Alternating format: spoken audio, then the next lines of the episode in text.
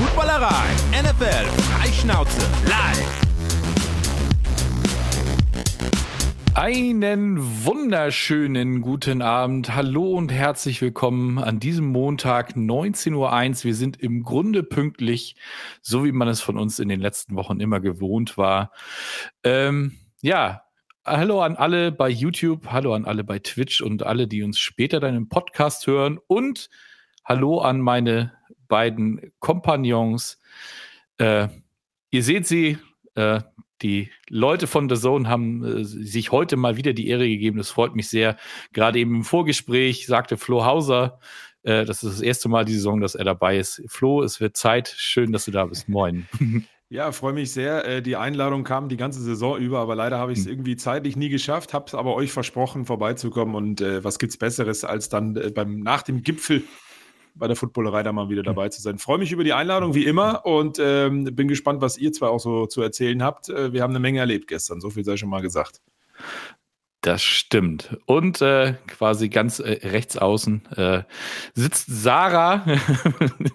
die, die, ja, also so, wenn ich jetzt drauf schaue, ne? Also nicht, äh, ne? Das, äh, ja, nee, nee, passt no, kein so, Statement. So wie auf dem Footballfeld, immer über außen. Genau.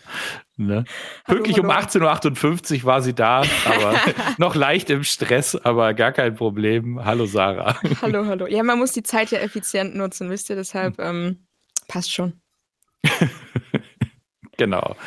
Ja, das Programm heute, das erklärt sich, glaube ich, äh, irgendwie von selbst. Äh, gestern gab es äh, dieses eine Spiel, auf das wir die ganze Saison hingefiebert haben. Ich erinnere mich, irgendwann im September ging es los und ja, jetzt ist tatsächlich Februar, die Saison ist rum, der Super Bowl ist gelaufen. Ähm, ja, ich bin, bin sehr gespannt, was, wie gesagt, was eure Eindrücke gewesen sind. Wo, als erstes mal, Flo, du hast gearbeitet, das weiß ich. Ähm, Sarah, wo hast, wo hast du geschaut? Tatsächlich ganz entspannt mit meinem Freund äh, zu Hause auf der Couch. Oh. Ähm, deshalb, aber es, es, war, es war tatsächlich trotzdem ein bisschen interessant. Ich habe ja so ein bisschen für die 49ers geroutet Mhm. Ähm, einfach so ein bisschen dieser Thematik geschuldet, ja, okay, schon wieder Chiefs, so, keine mhm. Ahnung. Ähm, er war für die Chiefs, deshalb hat es auf jeden Fall auch Spaß gemacht und wir konnten so ein bisschen, bisschen sticheln die ganze Zeit. Aber der Haussegen hängt nicht schief oder so. Nee, nee, natürlich nicht. Am Ende ist er Cowboys-Fan, deshalb da ist ihr schon ah, oh. viel davor falsch gelaufen. Uh, Hauer, Hauer. Ja, das, äh, ja gut, vielleicht kannst du ihn ja noch, äh, obwohl, wenn er, wenn der Munich Cowboys ist, dann geht das ja, glaube ich, ne? Aber, oder ja, ist leider das, das andere äh, Cowboys-Team. Mm. Aber natürlich mm. supportet er auch mich äh, ganz fleißig, ja, deshalb. Das, dann geht das ja.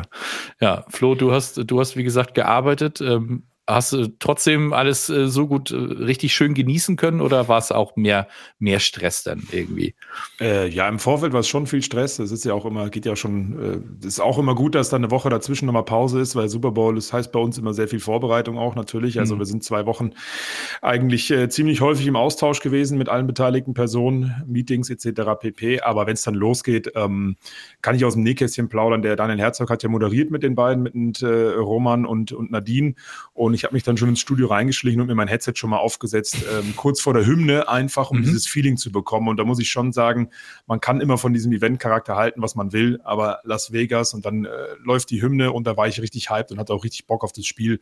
Und ähm, ja, beim Kommentieren ist es, so blöd es jetzt klingt, Business as usual. Ne? Es mhm. ist am Ende des Tages nur ein Footballspiel.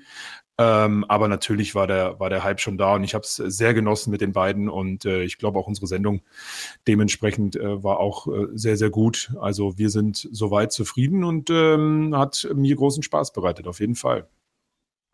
Ja, also du, du hast gerade so das, also dieses ganze Entertainment, das drumherum, das fand ich halt auch so, wenn sie dann ganz oft hier dieses The, The Sphere eingeblendet haben oder so, da, wo dann auf einmal der, der letzte Ring der 49ers und dann der letzte der Chiefs und sowas da drauf mhm. projiziert, ey, ist einfach nur, einfach nur so surreal, was da in Las Vegas gefühlt alles möglich ist.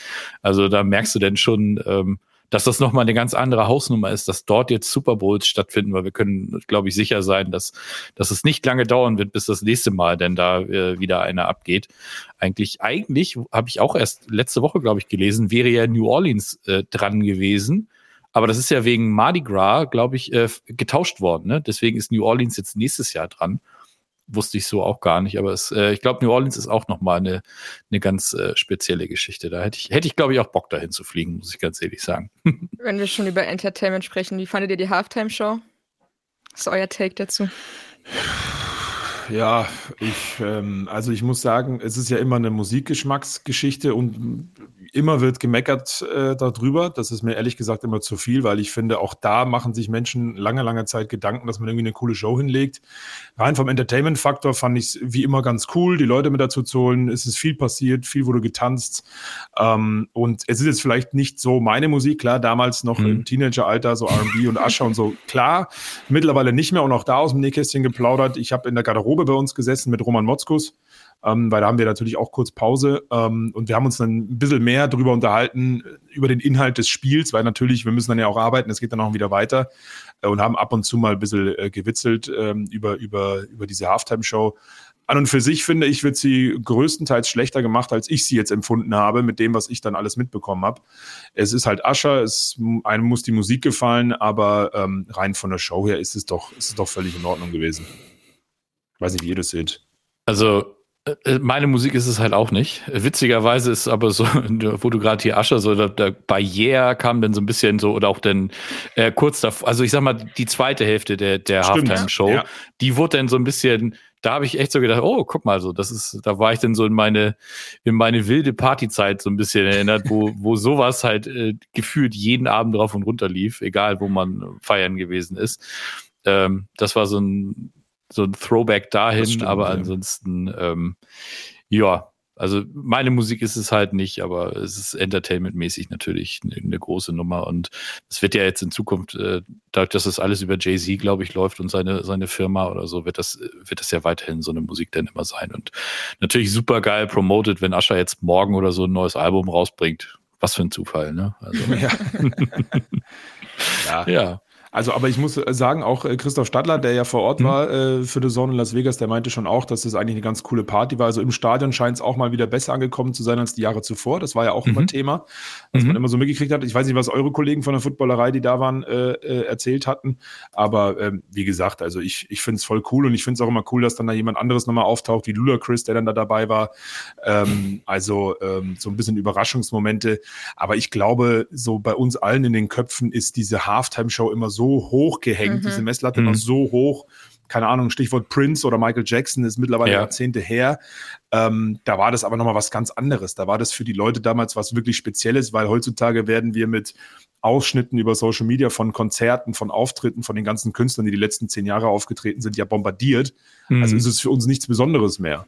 Man muss schon sagen, ich finde in den 80ern dann Michael Jackson zehn Minuten in der Halftime-Show mit einer krassen Show zu sehen, war für die was Besonderes, weil entweder hast du dir Tickets gekauft oder du hast es halt nicht mitgekriegt.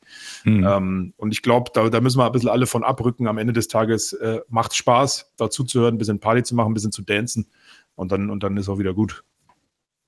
Ja, wie gesagt, äh, ganz oft, ja, ne? wie war es, ein, ein Ko Musikkonzert, das von einem Footballspiel unterbrochen wird oder ja. so. Ne? Das, ja. Äh, ja, apropos, also bevor wir dann einsteigen, möchte ich noch äh, schnell, ich greife hier einmal schnell zu und äh, muss nochmal eine andere Flasche, damit ich auch schön klömmen kann. Ne? Ein, ich habe mir heute, ich habe mir diesmal ein anderes Bier aus dem Hause König mitgenommen. Deswegen sage ich jetzt einmal Cem und Prost. Vielen Dank an Köpi, dass ihr das alles möglich macht. König! Große Leidenschaft und packende Momente. Genau das wollen wir genießen. Wir feiern Football. Heute ein König. König Pilsner. Das andere war aber jetzt keine Wodkaflasche, oder? Nein, das ist ähm, ein, ein isotonisches Sportgetränk tatsächlich. natürlich, natürlich. Nee, warte, ich, ich könnte das jetzt, aber dann mache ich ja Schleier. Ich mache keine Schleier. Nee, nee, das machen wir. Ja, guck mal, so, zack, ja, so ist da. Ja, genau. So, ne? Keine Sportwerbung, äh, keine Schleichwerbung, wie auch immer. Ja, äh, wie gesagt, Köpi, vielen Dank, dass ihr das möglich macht. Ich war, hatte ja gestern ja auch das Vergnügen, äh, in Duisburg für Köpi beim, beim großen Football Live-Watching äh, dabei zu sein. Das Ganze auch ähm, den Experten-Talk mit äh, unter anderem Volker Schenk äh, und, und Pia Schwarz aus dem äh, Flag Football-Team äh, zu moderieren. Das war, war wieder eine sehr schöne Geschichte. Letztes Jahr waren wir auch schon da. Das hat wieder, wieder sehr viel Spaß gemacht. Schöne neue Leinwand da gehabt. Letztes Jahr noch mit Beamer, dies Jahr schön LED-Wand. Das konnte schon was. Ne? Also, ja, Gut, ähm, wie gesagt, wir haben nur ein Spiel, über das wir sprechen müssen, aber das hatte es denn ja auch irgendwie denn doch so ein bisschen in sich. Ne? Also ich weiß nicht, wie ihr das wahrgenommen habt. So die 49ers ähm, sind ja diejenigen gewesen, die den Cointos verloren hatten und eröffnen mussten. Ne? Die Chiefs deferred in die zweite Halbzeit und ich, ich stand ähm, neben Volker Schenk und wir haben uns dann da äh, relativ äh, intensiv über, äh, während des Drives unterhalten, weil man hatte das Gefühl, dass die 49ers mit einem sehr klaren Plan in dieses Spiel reingegangen sind. Und ähm, ich sag mal, bis zu dem Fumble, der dann passiert ist, sah das ja auch echt top aus. Ne? Also was die Yards mäßig pro Play gemacht haben, die sind ja echt richtig gut durchmarschiert, oder? Ja, ich habe tatsächlich auch, also ich hatte mir vor dem Spiel so überlegt, okay, für mich sind die 49ers so ein kleiner Favorit, weil ich so ein bisschen erwartet habe, was anfangs auch der Fall war, dass die Chiefs offensiv irgendwie eher strugglen, weil die 49ers Defense dann doch ähm, einfach verdammt stark sein kann, gerade so mhm. mit Spielen Bosa und Co., ähm, die es dann ja auch mal wieder gezeigt haben. Und das habe ich schon so ein bisschen erwartet, aber dass dann auch gleichzeitig die 49ers Offense rund um eigentlich so ein Christian McCaffrey ähm, oder auch so ein George Kittle, der im Endeffekt ja fast einfach non-existent war, was zumindest äh, Yards oder halt irgendwie quasi äh, Forward Progress angeht, ähm, war fand ich es dann schon ein bisschen erschreckend, dass da eigentlich quasi in meinem ersten Quarter, wir hatten keinen einzigen Punkt. Mhm. Ähm, und auch bis zum ersten Touchdown hat es gedauert. Also, das hat mich dann schon so ein bisschen überrascht. Ähm, aber ich hatte eigentlich das Ganze, oder halt zumindest bis zum dritten Quarter ungefähr das Gefühl, ja, okay, die von den Niners, die machen das schon. Die haben irgendwie so diese Kontrolle über das Spiel. Aber, boah, dann irgendwie doch nicht.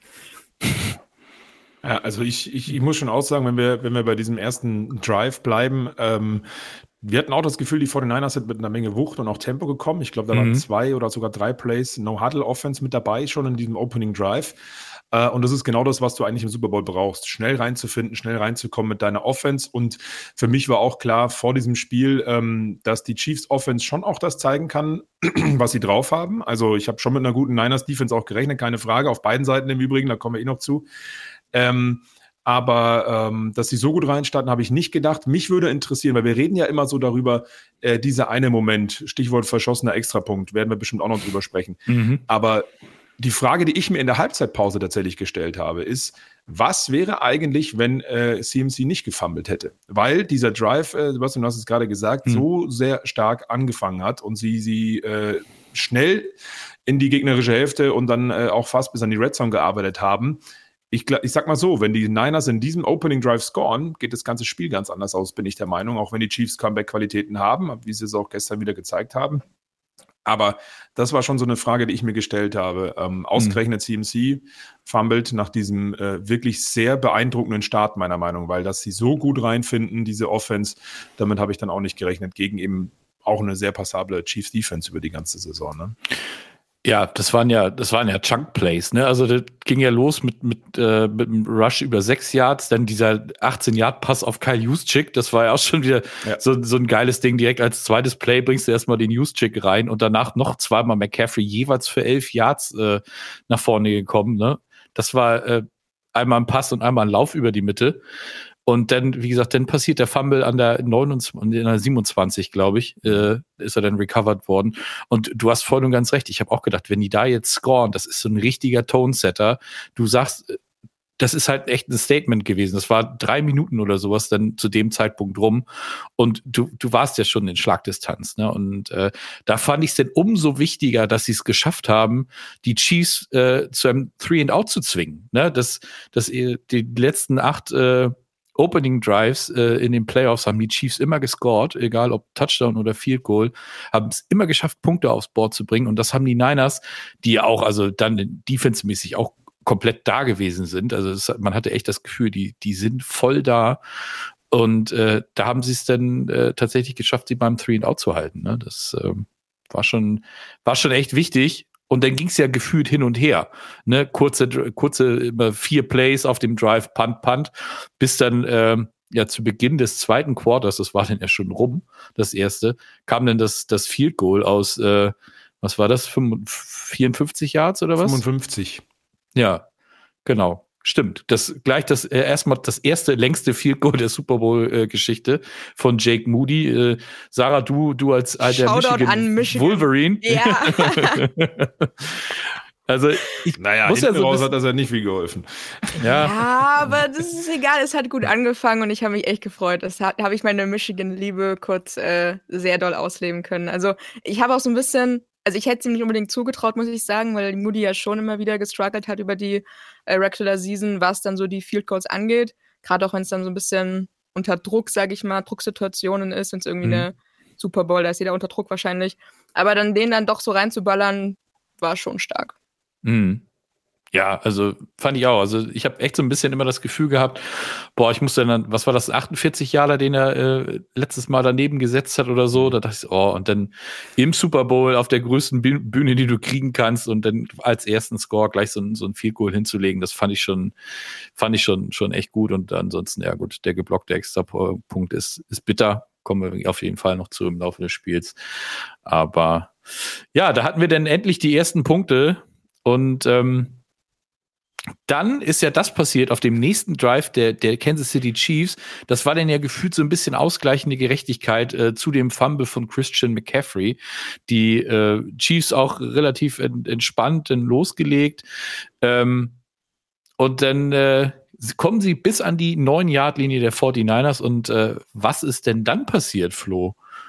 Gute Frage. Was war das? Der Fumble von Rashid Rice, ja, ne? Ich, das war der Fumble von. Das von ist so lange her, Leute. Äh. Ähm, ja, total. Also, ähm, ich habe das ja auch im Kommentar, falls ihr bei der Zone geguckt habt, immer mal wieder gesagt, auch über das ganze Spiel. Irgendwie haben sich beide so total äh, gespiegelt, was Geschehnisse äh, anbelangt. Ne? Also mhm. beide immer mit äh, dritten Versuchen über mindestens 10, 12, auch mal 17 Yards oder sowas. Dann auch eben beide mit diesem äh, Fumble. Und ähm, da haben wir auch äh, in, in unserer Übertragung drüber gesprochen. Man hat richtig gemerkt, dass beide Defenses aber auch ähm, nochmal mehr Physis reingebracht haben. Vielleicht ja eben auch dann immer gut, dass der Super Bowl, wenn er feststeht, erst in zwei Wochen dann stattfindet. Ich muss sagen, beide Defenses, die Niners ähm, vor allen Dingen in der Hälfte 1 besser äh, noch eingestellt über sehr wahrscheinlich einen grandiosen äh, äh, Kyle Shanahan in der Vorbereitung äh, mit der Defense gegen Kansas City, aber äh, genauso andersrum. Die Chiefs, außer in diesem Opening Drive, auch wirklich äh, gut adaptiert, was Steve Spaniolo da mal wieder mit seinem Play Calling gemacht hat. Ähm, und beide Fumbles, muss ich sagen, sind von Typen, die man jetzt in dieser Saison nicht auf dem Zettel hatte, wo man sagt, hm, Ball Security nicht so gut. Rashi Rice hat den Ball nicht gut ähm, an, an den Armen gehabt, das muss man auch Pacheco mit dazu sagen. Äh, Pacheco, sorry, mhm. ja. Pacheco hat den Ball auch nicht wirklich äh, so gut ähm, äh, am, am, Arm dran gehabt. Ne? Diese Dreipunkt etc. kennt ihr alles, brauche ich auch nicht erklären. Aber ich muss schon sagen, ähm, beide Defenses gegen den Lauf vor allen Dingen, wo diese Turnover dann ja entstanden sind, ähm, sehr, sehr physisch, sehr aggressiv.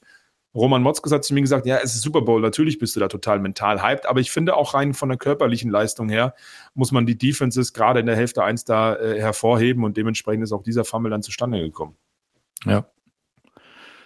Kurz davor ja noch äh, auch was ganz Bitteres passiert, muss ich sagen, beim äh, also Dre Greenlaw, der sich beim, oh, beim ja. Rauflaufen oh. aufs Feld, äh, was war das Achillessehne wahrscheinlich gerissen hat mhm. oder sowas. Ne? Also das, also ich habe ist so unwirklich gewesen. Man hat's nicht gesehen.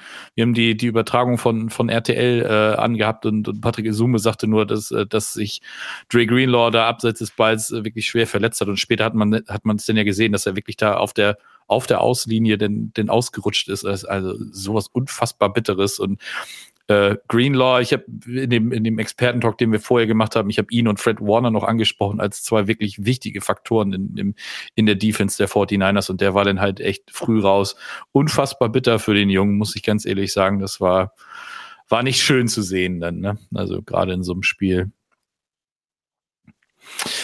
Ja, ähm, aber äh, das Gute für die, für die Chiefs war dann eben, dass auf dem Drive nach dem Fumble haben sie es wieder geschafft, die, die 49ers direkt zu stoppen. Also es war auch wieder Three and Out. Dann äh, auch dann Three and Out der Chiefs, wo du halt echt dachtest, so, oh, Moment, also hier ist die Defenses, äh, Flo, du sagst es gerade schon, alle komplett da, komplett on fire. Und äh, dann ist ja. Äh, Darf ich da nochmal was einwerfen ja. übrigens? Weil du es ja. gerade auch angesprochen hast mit, mit, mit äh, Greenlaw und auch Fred Warner. Mhm. Ich finde auch auf beiden Seiten, auch bei den Chiefs Nick Bolton und bei den mhm. äh, Niners Fred Warner, aber auch alle drumherum, jeweils in dieser Linebacker-Unit. Ähm, das war für mich tatsächlich vor dem Spiel eher äh, klar, dass wir äh, gute Linebacker-Leistungen der 49ers brauchen, um diese kurzen Pässe, die Mahomes in dieser Saison vor allen Dingen häufig gezeigt hat, so oft wie übrigens noch nie, also 10-Yard-Plays über die Mitte per Pass, meistens auf äh, Travis Kelsey, um die zu stoppen aber vis-à-vis -vis, äh, haben das die Chiefs ganz genauso gemacht. Nick Bolton, für mich einer der heimlichen MVPs auch in diesem Spiel. Unfassbar mhm. starkes Tackling, immer da gewesen in der Coverage, egal ob äh, geblitzt wurde von der Chiefs Defense oder ob sie in Man-Coverage gespielt haben. Ähm, also diese Linebacker-Units auf beiden Seiten haben dieses Spiel in der ersten Hälfte meiner Meinung nach komplett dominiert und dementsprechend äh, beide Teams in der Offense vor Probleme gestellt, ihr Spiel vor allen Dingen über Short Yardage Plays, sei es über den Lauf oder eben auch vor allen Dingen bei den Chiefs über den Pass, äh, ja, auf den Platz zu bekommen da in Las Vegas, muss ich so schon sagen. Also das war für mich äh, sehr, sehr beeindruckend äh, und, und, und gut zu erkennen, wie du sagst, äh, und dementsprechend auch bitte, dass Greenlaw dann raus musste, natürlich. Mhm. Ja, was da noch so ein bisschen mit reinspielt, auch, also Travis Kelsey hat in der ersten Halbzeit hat gar nicht stattgefunden. Ein Catch für ein Jahr, das war, glaube ich, gleich auf dem ersten Drive. Ja. Und danach war er ja komplett abgemeldet bis zur Halbzeit. Ne? Danach ähm, war also die, die most memorable Scene war ja, glaube ich, wie Andy Reid an der mhm. Seitenlinie angeschrien hat. Er hat ihm ja gesagt, dass er ihn lieb hat und sowas. Ne? Ist vollkommen klar. ja, aber das war so. Boah, am, am Ende irre. haben sie es, ich, ich weiß gar nicht, ob dazu nochmal was gefallen ist. Ich habe es noch nicht nachgelesen, ehrlich gesagt, aber am Ende kannst du sowas wieder verkaufen. Ja, genau sowas haben wir gebraucht in dem Moment. Mhm. Aber ich muss schon sagen, in dem Moment, ich weiß nicht, ähm, du hast ja gesagt, du hast auf RTL gesehen, Sarah, ich gehe mhm. davon aus, du hast bei deinem Arbeitgeber geguckt. ähm, äh, ich war in dem Moment auch total fassungslos. Ich habe gesagt, was ist das denn? Das ist ja nicht dein Ernst. Also, das mhm. ist für mich ähm, wenn ich da der Coach wäre, egal wer das ist, also das hatte ja schon Antonio Browneske Züge fast, ja. wenn ich ehrlich bin. Ja? Also das hat mich schon sehr, ja. sehr äh, krass stutzen lassen, wobei man auch immer vorsichtig sein muss. Wir wissen natürlich nicht, was da genau äh, gesprochen oder so wurde, mhm. aber äh, einen Andy Reid, so hochdekorierter Headcoach in dieser, in dieser National Football League so anzugehen, war schon äh, à la Bonheur und zwar im negativen Sinne. Definitiv. Ja, ähm, und dann, äh, wie gesagt, nach zweimal äh, Three and Out wieder kam dann ja tatsächlich der, der erste richtige Scoring Drive, ne, der erste Touchdown des Spiels äh, kurz vor der Halbzeit, ähm, aber auch auf eine Art und Weise, die, die ich so definitiv nicht auf meiner Bingo-Card hatte, ähm, dass äh, Joan Jennings derjenige ist, der den ersten Touchdown-Pass in diesem Super Bowl wirft.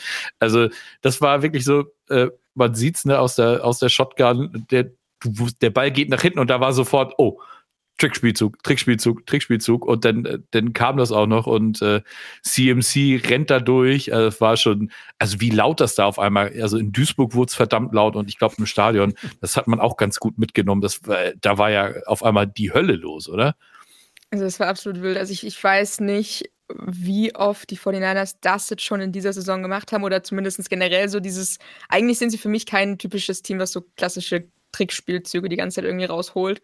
Äh, deshalb hat es mich schon sehr überrascht, aber es war halt verdammt smart gelöst. Im Endeffekt, glaube ich, in dem Moment warst du auch so, okay, du brauchst jetzt irgendwie so einen krassen Momentum-Change, du musst jetzt irgendwie die Offense ein bisschen wach bekommen ähm, und du musst halt irgendwie gegen diese starke Chiefs-Defense im Endeffekt irgendwie durchkommen.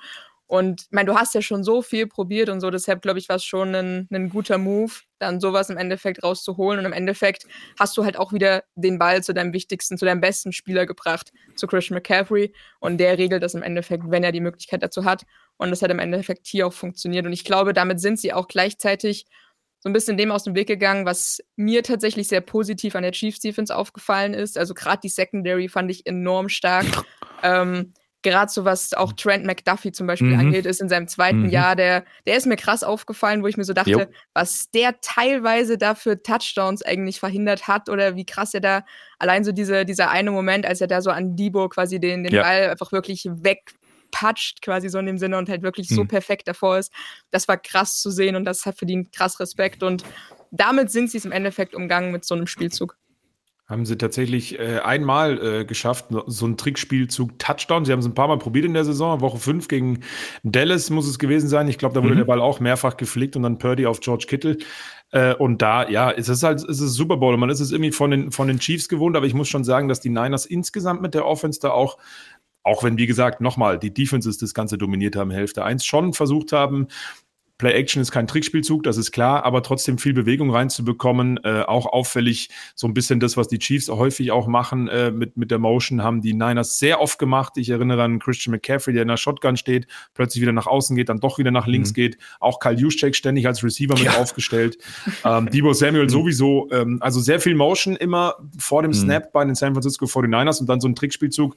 Das meinte ich vorhin mit, ähm, Kyle Shannon hat sich halt wirklich äh, hingesetzt und überlegt, was können wir auch machen, womit man nicht nicht rechnet, was wir machen.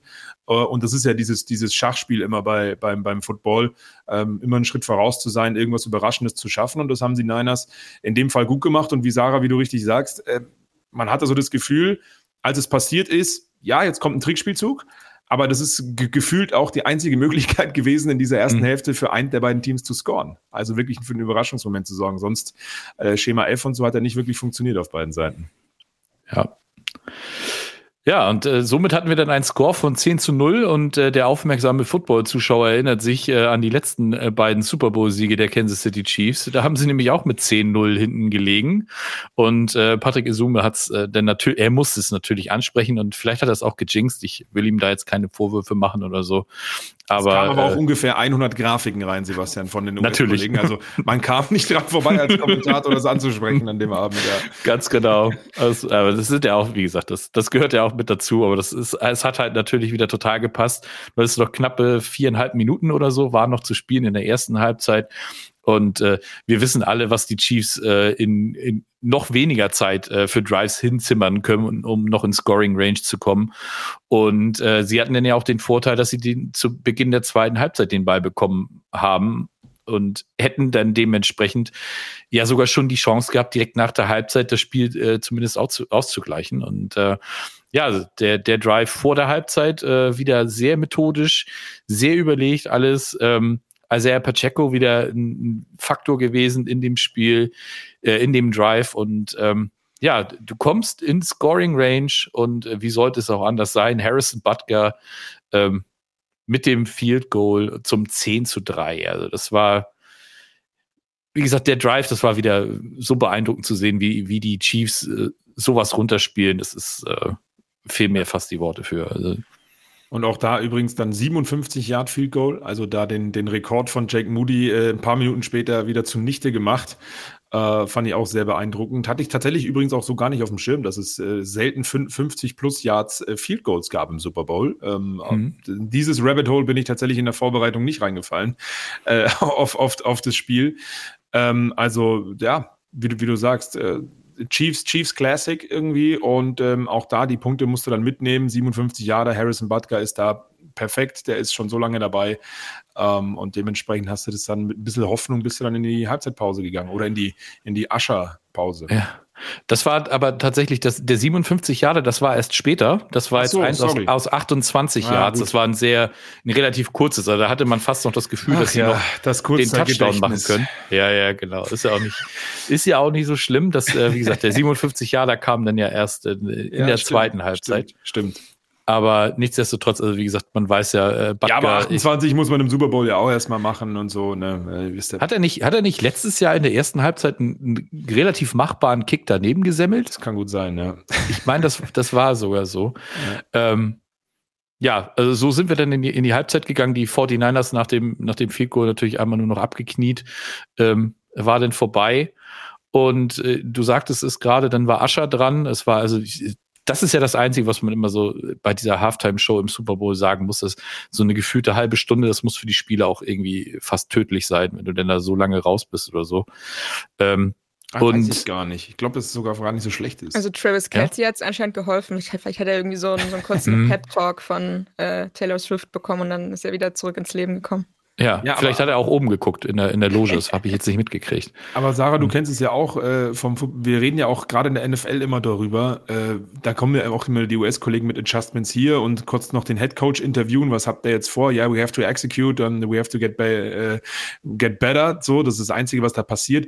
Außer viel trinken und eine, wie Peyton Manning gesagt hat, eine Orange essen ist halt nicht. Und ich glaube tatsächlich in so einem Super Bowl, wenn du da mal ein bisschen mehr Zeit hast, gerade bei so einem Masterminds wie Steve Spagnuolo oder der Head Coach der Niners, äh, Kyle Shannon, kannst du halt mal wirklich auch was ändern, weil wir sehen die Jungs immer dann, wenn sie an der Seitenlinie sind, mit den Tablets in der Hand, egal ob Defense oder Offense. Hier, guck mal hier, das war nicht gut, adjust mal da. Wir werden versuchen, das Play nicht mehr zu spielen, sondern wir stellen es breiter auf, egal was es jetzt ist inhaltlich.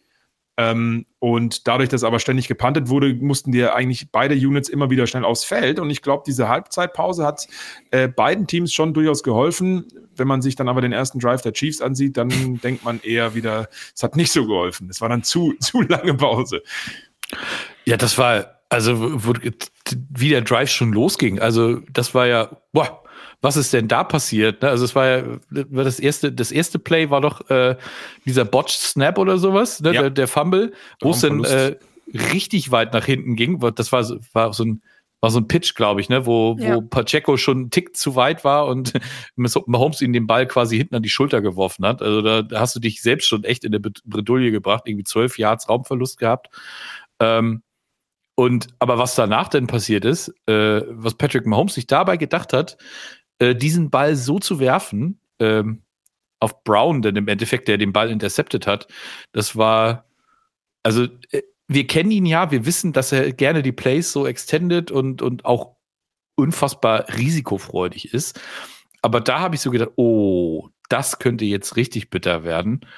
Und äh, da haben sie dann aber tatsächlich auch wieder Glück gehabt, dass die Defense sofort wieder da gewesen ist und ja nicht nur auf dem Drive, sondern im Ge Gefühl das komplette dritte Viertel die Niners Offense mal sowas von abgemeldet hat, oder? Mhm.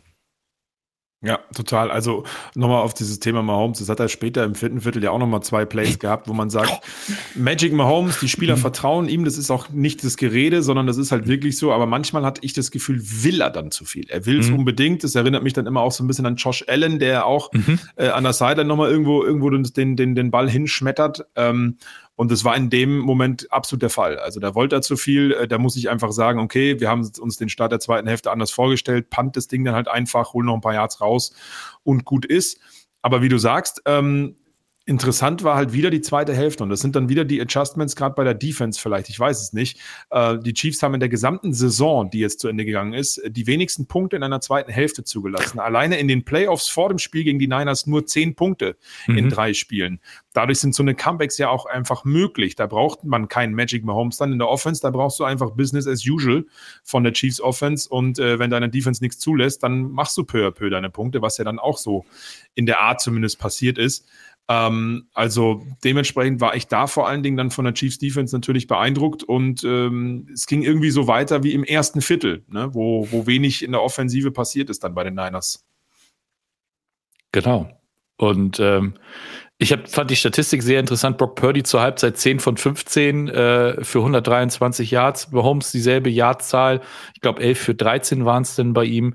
Aber ähm, dann haben sie irgendwann eingeblendet, äh, dass Brock Purdy dann äh, in der zweiten, im, im, wie gesagt, im dritten Viertel bei zwei von sieben für minus ein Yard gewesen ist. Also da die Defense äh, die, der Chiefs, ne, also man muss, also Chris Jones, er hatte jetzt, er hatte keinen Sack in diesem Spiel, aber was dieser Mann für unfassbaren Druck erzeugt, das ist einfach, es ist so, dieser Mann ist so, ich erinnere mich, Daniel hat am Anfang der Saison, als er, als Jones äh, nicht beim Team war, gesagt, dass das der wichtigste Mann ist, den, den die, den die Chiefs eigentlich haben. Und das hat er gestern, er hat es wieder gezeigt. Ich meine, Carl Leftis, den fand ich auch sehr stark. Oh, ja. Aber was Chris Jones da wieder aufs Parkett gezaubert hat, das war pff, ekelhaft, könnte man fast sagen. Ja, ich hatte generell das Gefühl, dass Purdy dann irgendwie so ein bisschen so ein bisschen Probleme hat und irgendwie weniger Hilfe bekommen hat von seinem Team drumherum, dass mhm. da einfach deutlich viel, deutlich mehr limitiert wurde. Irgendwie hat mir auch das Playcalling oder beziehungsweise die Spielzüge dann teilweise nicht mehr ganz so gut gefallen, wo ich so dachte, okay, da lässt du gerade irgendwie so ein paar mögliche Körner liegen, ähm, die du eigentlich tendenziell nehmen könntest. Und du hast halt super oft gesehen, wie du gerade schon gesagt hast, dass er irgendwie aus der Pocket scramblen musste, dann irgendwie da einfach super unsicher war und ich meine, das hilft ihm natürlich nicht. Er ist, er ist ein guter Quarterback, aber er ist trotzdem noch jung. Und wenn du dann irgendwie auf die andere Seite scramblen musst und dann dein tendenziell freier, freier Receiver dann irgendwie auf dem anderen Spielfeldseite steht, dann ist es einfach verdammt schwierig, da, schwierig, da irgendwie so einen Pass anzubringen.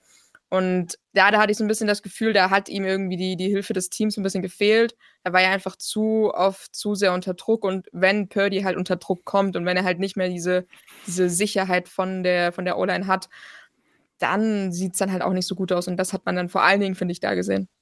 Mhm. Weil man äh, auch sagen muss, gab ja, glaube ich, einmal so einen Pass aus dem Lauf gegen die Laufrichtung, ja. den er dann anbringt, äh, wo wir dann auch die Geschichte ausgepackt haben, dass Mahomes gesagt hat, in seinem ersten Jahr glaube, glaubt er, Patrick Mahomes hätte er nicht so gut gespielt wie Brock Purdy. Das ist dann natürlich auch ein, ein, große, ein großer Lob, aber mhm. äh, ich wollte da auch hin ergänzend im dritten Viertel. Ich war auch ein bisschen, ähm, ja, enttäuscht ist immer zu viel gesagt. Ich bin Journalist und Kommentator, aber es war ein bisschen überraschend.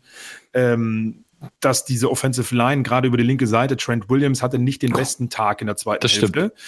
Das zeigt sich natürlich auch im, im Schnitt, äh, was Christian McCaffrey ähm, oder auch Mitchell, der ein paar Mal ran durfte, im Laufspiel nur zeigen konnten. Das war nicht das, was man in der Saison von ihnen kannte. Äh, und auch in der Pass Protection. Ähm, deswegen, Sebastian, hast du ja richtig gesagt, Kalafis und auch Chris Jones sind da immer sehr schnell durchgekommen.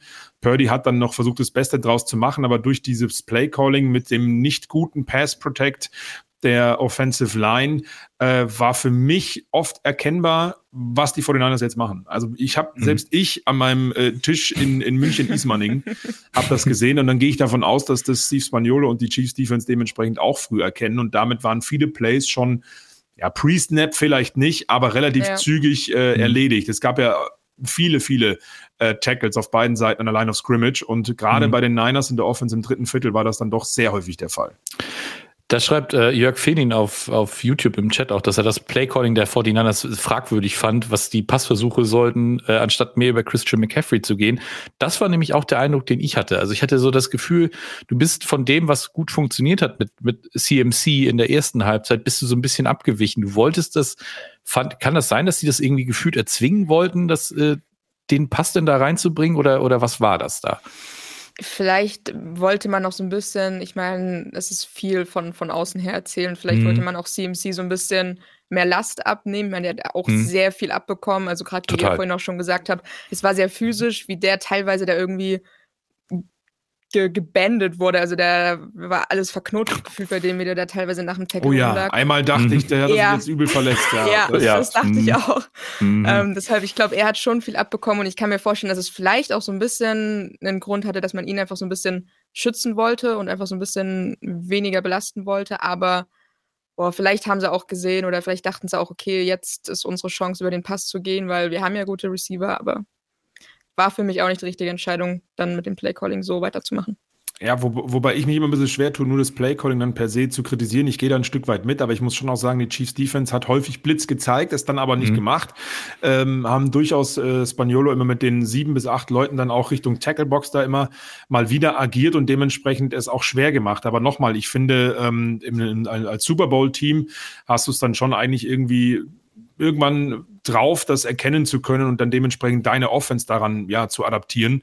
Ähm, und ähm, für mich war es vielleicht auch ein, ein Schema F, was sie sich vielleicht hingelegt haben, um eine Schwachstelle der Chiefs ja offen zu legen. Immer mal wieder mit so Screen-Pässen auf Kyle Juszczyk, wie vorhin schon angesprochen, mit dieser Motion auch immer mal wieder.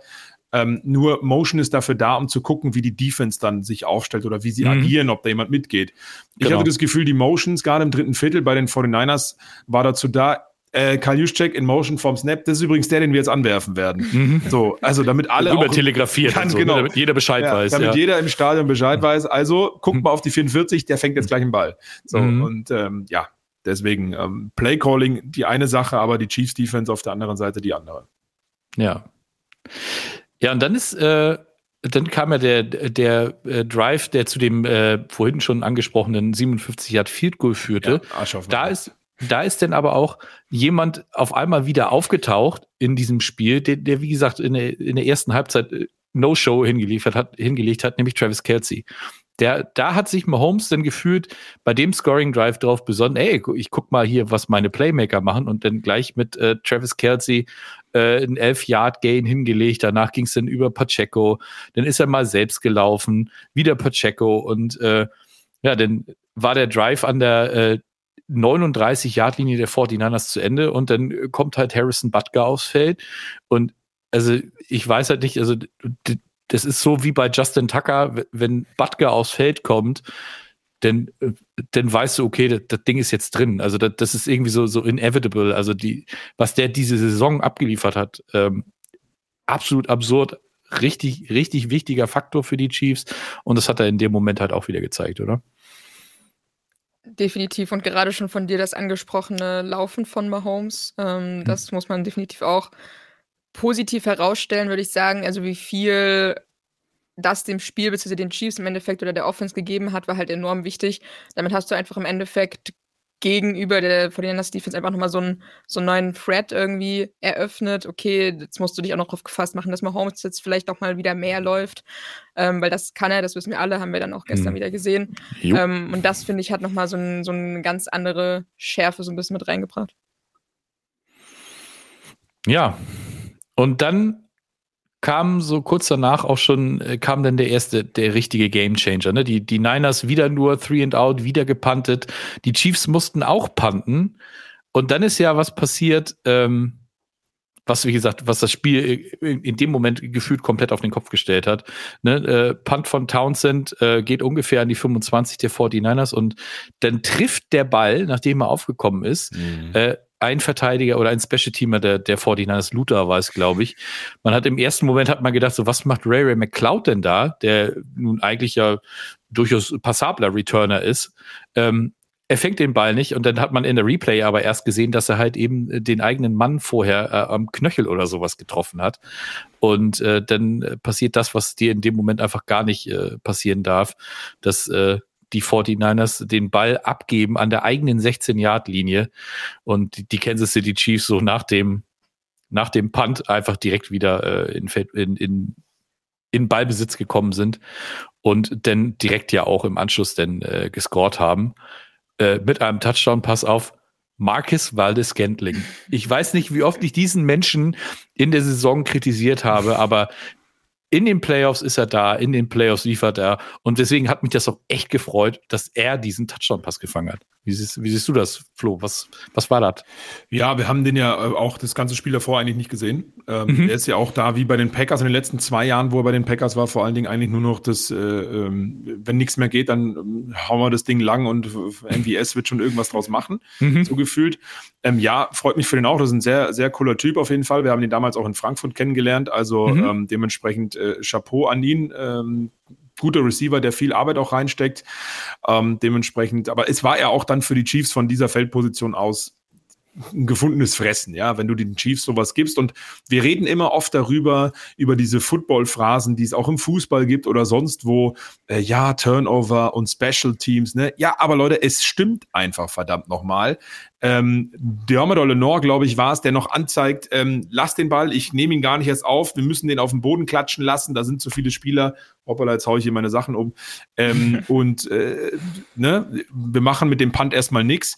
Für mich in erster Linie war es sehr viel Pech von Luther, mhm. aber Roman Motzkus hat es richtig gesagt. Wenn da drei Leute von den Chiefs schon relativ nah am Punt-Returner dran sind, mhm. was willst du da blocken? Du gehst einfach wirklich nur die Gefahr ein, irgendwie den Ball zu berühren oder deinen eigenen Punt-Returner noch beim Fair Catch oder sonst irgendwas zu behindern. Haben wir in dieser Saison übrigens auch ein paar Mal schon gesehen. Friendly mhm. Fire und so. Ähm, deswegen gehe ich da mit Roman tatsächlich mit, als er das gestern in der Übertragung bei uns dann auch gesagt hat. Ähm, da, da muss er wegbleiben, dass das Ding natürlich genau an die Innenseite vom äh, rechten Fuß da äh, äh, ranklatscht und, und das dann entscheidend ist, ist natürlich äußerst unglücklich und bitter. Aber so eine Sachen entscheiden am Ende des Tages auch so ein Super Bowl, weil äh, diese Punkte für die Chiefs, wie wir gerade schon gesagt haben, waren jetzt ja auch nicht unbedingt absehbar in dieser Phase des Spiels, wo dann auch ein paar Mal gepantet wurde. Ähm, dementsprechend sehr, sehr unglücklich und äh, Marcus Waldes Scandling, um darauf zurückzukommen, wenn man ihn braucht, ist er da. Wir haben immer wieder Typen, die man in der Saison vielleicht nur halbwegs sieht. Äh, Julian Edelman fällt mir ein in den Playoffs immer über sich hinausgewachsen. Äh, Playoff Lenny, Leonard Fournette, ja, von den Bucks äh, auch und äh, jetzt halt auch eben Waldes Waldes Scandling. Aber ja, war auch jetzt nicht mehr so schwer dann von der 16. Nee, das, der, das ist aber naja, muss man ja, ja, muss man ja so sagen. Aber halt auch gleich, ne, One-Play-Touchdown, du wusstest halt, äh, die wollten in dem Moment das, das dann auch wirklich, äh, wirklich ausnutzen. Und das Waren ist übrigens wieder Momentum, das es ja für viele auch mhm. nicht gibt. Ja, das ist ja. mental hier oben, du machst einen Fehler, ja. oh fuck, die Chiefs stehen an der 16. Mhm. Mahomes geht hin und sagt, wisst ihr was, Leute, wir machen einen Touchdown, zack, und dann fängst du richtig an zu überlegen. Und das ist nämlich ja. genau der Punkt. Also, ja, das war so ein, ein großer Knackpunkt für die Niners in diesem Spiel. Ja. Ja, aber definitiv. Also allein wie das Spiel, also zum Thema Momentum, ich meine, als mhm. Footballspieler, du trägst ja so viel Adrenalin in dir. Das ist ja auch der Grund, warum du oft deine Verletzungen gar nicht so spürst oder denkst, egal, raus da aufs Feld. Und dieses Momentum oder diese guten Momente, wo du so denkst, boah, gerade was Geiles passiert bei meinem Team, jetzt haben wir eine Chance, das drückt dein Adrenalin nochmal so nach oben, gibt dir nochmal so einen extra Putsch. Also das darf man auf jeden Fall nicht unterschätzen. Mhm. Aber man muss dann auch sagen, das war dann auch so ein, so ein Wake-up-Call für die 49ers. Ne? Die haben dann auf einmal gemerkt, oh scheiße, mit der äh, Art zu spielen kommen wir jetzt nicht weiter. Und äh, das war dann, das hat dann so ein bisschen das, das Scoring äh, für den, für den Rest des Spiels eröffnet, weil danach äh, jeder, jeder Drive irgendwie zu Punkten geführt. Und äh, dies war halt auch ein, ein 12 Plays, äh, 75 Yard Drive, äh, knapp sechs Minuten war er lang. Ähm, den die 49ers dann vollendet haben. Und ähm, der Catch, Joan, Joan Jennings war es, ne? Also in dem Moment dachte ich, boah, wenn die Niners das Ding jetzt gewinnen, ist er für mich der, der MVP und, und auch der, der König der Woche. Weil wie geil ist das denn bitte? Du wirst einen Touchdown-Pass im Super Bowl und fängst danach dann auch noch ein. Also das war, das war wirklich, äh, hat nicht viel gefehlt. Also das war schon, schon echt ziemlich cool, oder? Ja, für mich, ich habe ihn bei uns in der Zone-Übertragung den Schlangenmann getauft. Ähm, und wir haben uns darüber lustig gemacht. Äh, was heißt lustig gemacht? Eigentlich im positiven Sinne. Joan Jennings ist ja nicht klein. Ich glaube, der ist 1,90 oder was? Oder 1,92? Bin mir mhm. gar nicht sicher. Kann sein, ja. Ähm, und den kannst du irgendwie nicht nicht fangen. Der macht auch immer viel Yards after Catch. Beide Teams ja übrigens, die im Super Bowl standen, mit den meisten Yards after Catch äh, in, in dieser Saison und auch generell in den letzten Jahren. Äh, und Joan Jennings ist so wie diese Werbefiguren, die in den USA ähm, mit von unten mit so einem warmen Föhn ähm, an, durchgepustet ja. werden und immer so, ja, so, so, so ist Joan Jennings und den kannst du nicht tackeln. Und das habe ich gestern genauso gesagt, das haben wir im Studio genauso auch äh, vorgespielt. Kann man sich nochmal angucken, wenn man will. War mindestens genauso toll wie gerade eben. Ähm, und das hat man, finde ich, auch bei dem Touchdown gesehen. Der kommt hin, dreht sich an der, an der, an der Drei-Yard-Linie nochmal, macht einmal so und entgeht dem mhm. Tackling und geht dann in die, in die Endzone rein. Und für mich in dem Moment auch ganz klar, äh, Joan Jennings, geiler Spieler in diesem Super Bowl. Vor mhm. allen Dingen halt auch jemand, der immer hinter Ayuk, Samuel, Kittel, CMC mhm.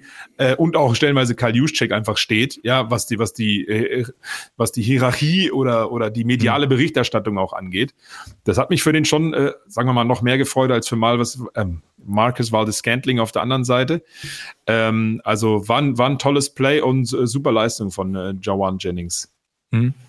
Ja, Sarah, ich glaube, das kriegen wir hin, dass das geklippt wird. Gar kein Problem. Tessa kümmert sich da bestimmt sehr gerne drum. Super. Das, äh, das wird dich jetzt auf jeden Fall bis ja. an dein Lebensende verfolgen, Flo. Das ist, ist ja, ja aber es ist doch so, oder nicht? Ich habe doch komplett, also wirklich, Total. Der Joan Jennings ist wie eine Schlange. Den kannst du nicht kriegen. Der windet sich da raus. Weil ich ja. finde es immer cool, wenn du Spieler vergleichst. Auch Pacheco mit seinem Angry Runs und stampft dann mhm. immer die Schultern zusammengezogen, kriegst du auch irgendwie keine Hände dran. Und Joan Jennings mit seiner Größe so wendig. Ähm, mhm ich glaube, tatsächlich ein unterschätzter Spieler. Der hat, glaube ich, jetzt mal ein bisschen den Markt für sich äh, ja, gemacht. Ja. Definitiv, gerade in den Playoffs aufgeblüht. Ich hatte ihn auch vor ja. ein, zwei Wochen schon ähm, so ein bisschen im Auge behalten, beziehungsweise ähm, als, ich glaube, Debo war es, der da verletzt äh, mhm. spielen konnte, mhm. wo er dann so ein bisschen die Rolle eingenommen hat. Also definitiv äh, schon ein Spieler, wo man, äh, den man ein Auge behalten kann über die nächsten Seasons oder vor allen Dingen die nächste Season.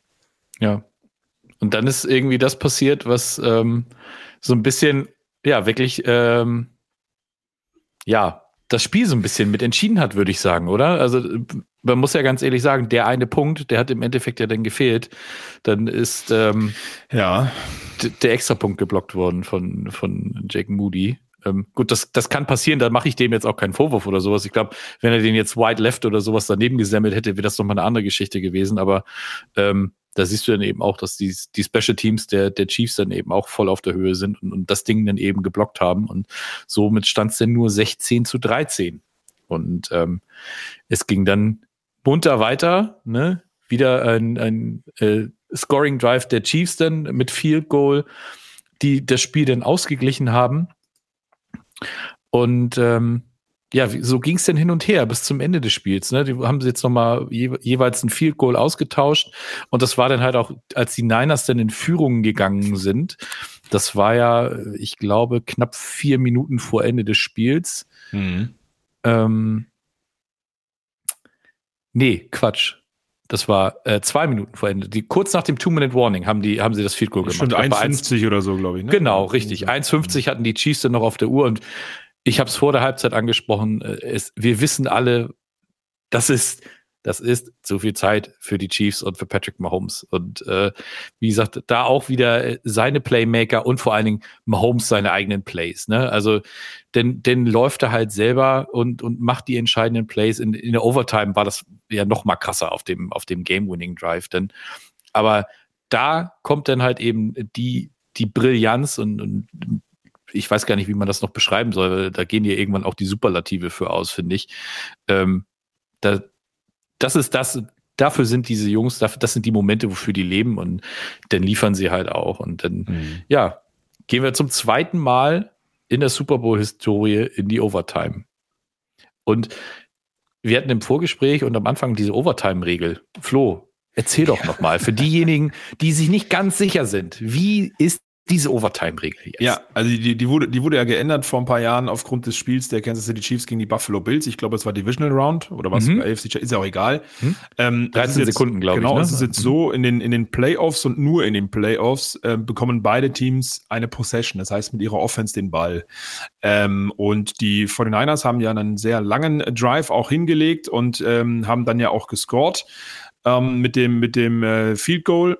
Und ähm, dann haben die Chiefs den Ball und haben diese Possession. Dann war ein bisschen Verwirrung, weil die Uhr ja irgendwann ausgelaufen ist. Aber es ist der erste Drive der Kansas City Chiefs. Das heißt, selbst wenn die Uhr auf Null gelaufen wäre, hätten nochmal ein sogenanntes, also ein weiteres Viertel, in Anführungsstrichen 15 Minuten. Oh, da kommen irgendwelche Luftballons. Was habe ich jetzt gemacht? Ja, du hast ja irgendeine Hände gehoben. Das ist bei Mac doch immer. Hä?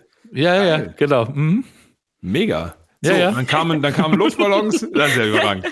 ähm, so, wo war ich jetzt? Genau. Und dann, äh, äh also wären nochmal 15 Minuten gestartet ähm, und der Drive äh, der Chiefs weitergegangen, weil es die erste Possession war der Kansas City Chiefs. Ich war tatsächlich in dem Moment aber verwundert und das hatte ich ja im Vorgespräch ja auch schon gesagt. Ähm, dass sie da so viel Tempo machen, weil ich habe damit gerechnet, sie lassen die Uhr jetzt runterlaufen und gehen mhm. gemütlich mit einem Play nochmal besprechen äh, in die kurze Viertelpause in Anführungsstrichen äh, und dann zum Start der zweiten Overtime äh, werden sie dann scoren mit der Feldposition. Das war mir eigentlich klar, dass die jetzt ja, ja. großartig, äh, ne? Äh, mhm. Und ich war dann total verwundert, dass sie es dann doch schnell spielen. Hab dann gesagt, okay, keine, keine Auszeit, nix und zack, Touchdown, Nicole Hartman. Ähm, bei vielen war eine Verwunderung, äh, was jetzt da eigentlich gelaufen ist ähm, und warum wir alle so hektisch waren. Ich glaube, auch bei den Kollegen von RTL, auch wenn ich mit Klein ja. jetzt noch gesprochen habe, ja, als ja. auch bei uns in der Regie oder so, waren wir trotzdem ein bisschen, ähm, darf man das sagen, fickrig, äh, weil mhm. wir gedacht haben, das Spiel ist gleich zu Ende. Aber mhm. diese Overtime-Regel gibt es in den Playoffs und das war das erste Mal, dass wir sie jetzt erlebt haben, auch, muss man auch dazu sagen. Mhm. Ähm, dementsprechend war es ein bisschen verwirrend, aber dann am Ende des Tages äh, eigentlich glasklar, dass die Chiefs hätten sogar noch ein bisschen mehr sich Zeit lassen können. Ja. Und auf dem Drive, ne, da Patrick Mahomes, dieser 19-Yard-Scramble up the middle, das war ja auch so ein richtiges Ding in die Fresse, auf gut Deutsch gesagt, für, für, die, äh, für die 49ers Defense. Ich fand also die, die Herangehensweise von Kyle Shanahan zu sagen, wir wollen den Ball als erstes haben, damit wir ihn danach, äh, wenn beide scoren, auch wieder als drittes bekommen, fand ich ganz okay. Du hast deiner Defense so auch ein bisschen mehr, äh, ich sag mal, Verschnaufzeit gegeben. Aber die Chiefs, das ist eben der Vorteil gewesen. Dadurch, dass die Chiefs den Ball als zweites hatten, die wussten genau, was sie machen müssen. Du weißt, okay, du musst jedes Fourth Down ausspielen, du, du hast gar keine andere Wahl. Und ich fand die Aussage von, von den Chiefs hinterher auch interessant. Ich glaube, Andy Reid hat es gesagt, ja, wenn wir denn, äh, wenn wir gescored hätten oder wenn es Touchdown gewesen wäre, wären wir eh für zwei gegangen. Das, das traue ich denen auch ohne weiteres zu. Ja. Also, ne, das, das ist halt wirklich so. Und ich fand es halt so total geil, dass Nicole Hartman am Ende gar, der hat gar nicht gecheckt, was da los war, oder? der war ja total so, ja, oh, oh, ich darf mich jetzt freuen. Oh, wir haben gewonnen. ist ja irre. total irre. Ja, ich glaube, die Regel ist noch nicht bei allen angekommen. Nee. Ähm, ja, spätestens jetzt vielleicht. Ja, total. Ja. Ja, das war, also es war schon, schon kurios. Wie gesagt, ich war tatsächlich dann auch in dem Modus, dass ich irgendwann auch mal gesagt habe, zwei Minuten vor der Uhr, jetzt müssen sie dann langsam mal überlegen, was machen wir jetzt? Und dann kam mhm. wieder, ah nee, wir haben ja Zeit. Äh, also es ist schon gewöhnungsbedürftig, wenn du halt die Regeländerung gibt's jetzt glaub, seit zwei Saisons oder was und wir haben sie halt mhm. noch nie, noch nie angewandt. Deswegen hast du das überhaupt nicht so auf dem Schirm, aber genau. ich glaube, wir haben es zumindest ganz gut rüberbringen können für alle, für alle Zuschauer. Ja, und das Ende natürlich krass. Also wie ihr gesagt habt, die Chiefs mit, mit wichtigen Plays äh, und ich habe auch gesagt, ähm, Patrick Mahomes gerade auch äh, im, im, im Schlussakkord dieses Spiels mit einem ähm, gecallten Play, also mit einem gecallten Quarterback Run. Das machen die Chiefs sehr, sehr selten. Also wenn dann scrambled er, was er sich mhm. ja auch über die letzten Jahre immer stetig weiterentwickelt hat und auch sehr, sehr gut macht, aber ein gecallter Quarterback Lauf bei dem Vierter und Drei war es, glaube ich, damit rechnet einfach niemand. Und es ist sehr, sehr schwer ähm, zu verteidigen aus 49ers oder Defense-Sicht generell. Und da haben sie dann auch im Playcalling einen richtig guten Job gemacht. Äh, und am Ende, auch wenn jetzt wieder gemeckert wird, dass sich Jawan Taylor ein paar Mal zu früh bewegt hat äh, an der Line of Scrimmage und so in der Overtime, es war auch für ihn ein langer Abend, wie für uns alle. Mhm. Spaß beiseite. Ja, man kann immer das Haar in der Suppe finden, aber am Ende des Tages ähm, kulminiert alles in so ein fittes Viertel oder in dem Fall in die Overtime und da waren die Chiefs einfach abgezockter ähm, mit einem guten Playcalling in der Offense und haben dann für mich auch nicht unverdient gewonnen. Es ist, es ist so, wie es ist. Definitiv. Also kann man, kann man nicht anders sagen. Ähm, und jetzt haben wir ihn äh, schon so oft äh, angepriesen und, und gelobt. Ähm, und äh, wie könnte es denn passender sein, dass äh, Patrick Mahomes äh, unser letzter König der Woche äh, in dieser Saison ist?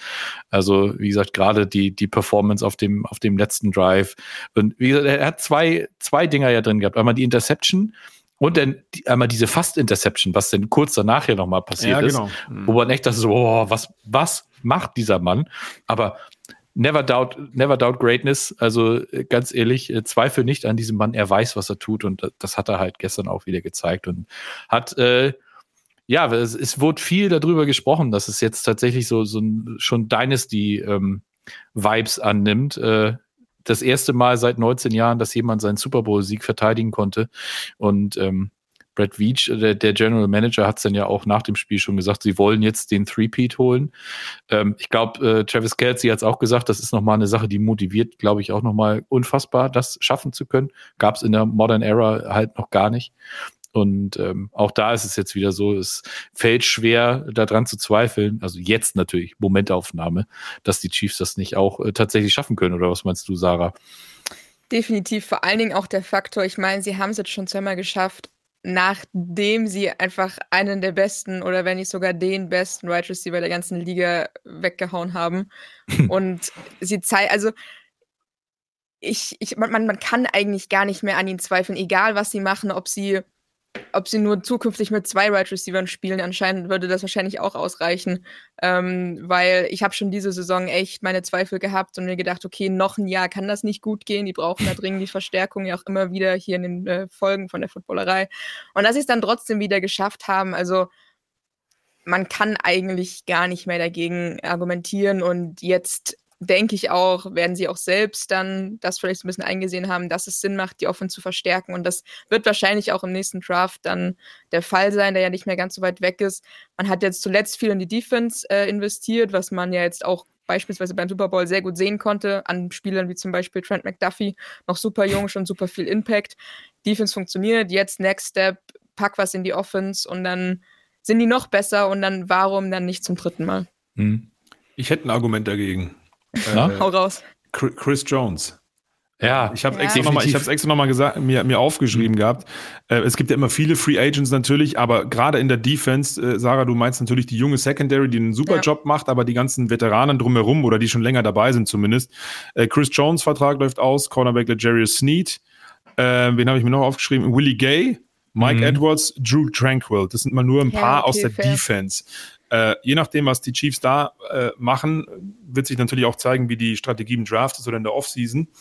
Ähm, aber ja, das ist ja bei jedem Team immer so. Ähm, deswegen, wenn sie so zusammenbleiben würden, wenn Chris Jones bleibt und die anderen vielleicht nicht bleiben, kann man das wieder vielleicht anderweitig auffangen.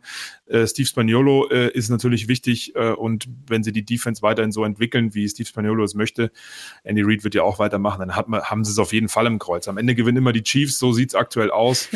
ähm, you never know, aber ähm, die Chicago Bears werden nächstes Jahr auch weit kommen. Also dementsprechend schauen wir mal, was wird. Uh, wir wissen ja, die NFL ist sowieso scripted, also spielt ja. eh keine Rolle, was genau. wir jetzt hier sagen. Genau.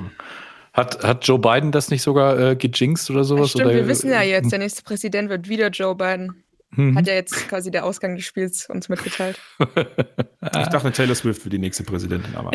ja, wir wissen es nicht. Ja, gut. Ähm, 1959, wir haben heute sehr, sehr krasse Zeitvorgaben tatsächlich. Ähm, wir haben aber alles, glaube ich, geschafft. Ne? Wir haben alles ja. dabei gehabt, was, worüber wir sprechen wollten. Ähm, von daher würde ich sagen, dann lass uns da doch auch pünktlich zur Tagesschau den Deckel drauf machen. Ähm, ich bedanke mich bei, bei euch beiden, bei, bei Team The Zone, dass ihr die Saison über ähm, immer dabei gewesen seid. Naja, eigentlich äh, ja nicht. Also, also naja, du, Sarah ja hat so, aber oft die, die Fahne hochgehalten. Ne? Das muss man ja schon mal sagen. Ja, und danke. die Offseason ist ja auch lang, äh, das wissen wir ja auch. Und äh, vielleicht gibt es da dann auch die eine oder andere Gelegenheit, dass du da dann auch mal wieder vorbeischaust. Ne? Gerne, ja. Das Unbedingt. immer, ich ja. habe es schon immer gesagt, auch den mhm. Patrick Aust und so und auch Remo, mhm. immer wieder einfach schreiben und anfragen. Ich dachte echt, in dieser Saison kommt es ein bisschen häufiger. Nun wurde uns ja auch mhm. ein äh, Podcast aufgequatscht. Deswegen hey. hat man dann doch, doch, doch, doch weniger, doch, doch, weniger Zeit. Aber ja, sehr, sehr gerne in der Offseason. Wir bleiben ja eh alle im Kontakt und äh, so ist es. Footballerei-Community immer sehr, sehr cool. Schön, dass ihr die ganze Saison wieder durchgehalten habt mit den Chaoten hier. Mhm. Äh, und äh, ich freue mich jetzt schon auf nächstes Jahr und die Offseason. Da gibt es ja auch wieder viel zu bequatschen. Auf jeden Fall. Das ist doch ein schönes Schlusswort. Wie gesagt, ich bedanke mich bei euch beiden. Ich bedanke mich bei allen, äh, die zugeschaut haben, die zugehört haben, die uns die ganze Saison über die Treue gehalten haben, die auch in den Kommentaren immer fleißig aktiv gewesen sind, die äh, da auch gerne mal kontrovers ihre Meinung geäußert haben. Aber das gehört ja auch mit dazu. Ne? Äh, Im Endeffekt, solange wir noch äh, auf eine vernünftige Art und Weise uns miteinander darüber unterhalten können, ist das auch, finde ich, alles vollkommen fein.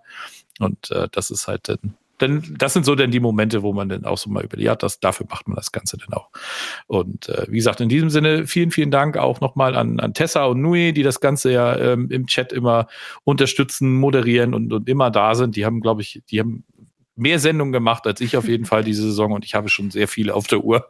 Also von daher vielen Dank an euch alle und äh, ich wünsche euch noch einen schönen Montag. Kommt gut in die Offseason. Es wird, es wird lang, aber äh, wir wissen, äh, wir, da wird es immer noch wieder was geben von uns. Und in diesem Sinne, schönen Abend und bis zum nächsten Mal. Tschüss. Ciao. Das war's für heute. Bis zum nächsten Mal in der Fußballerei.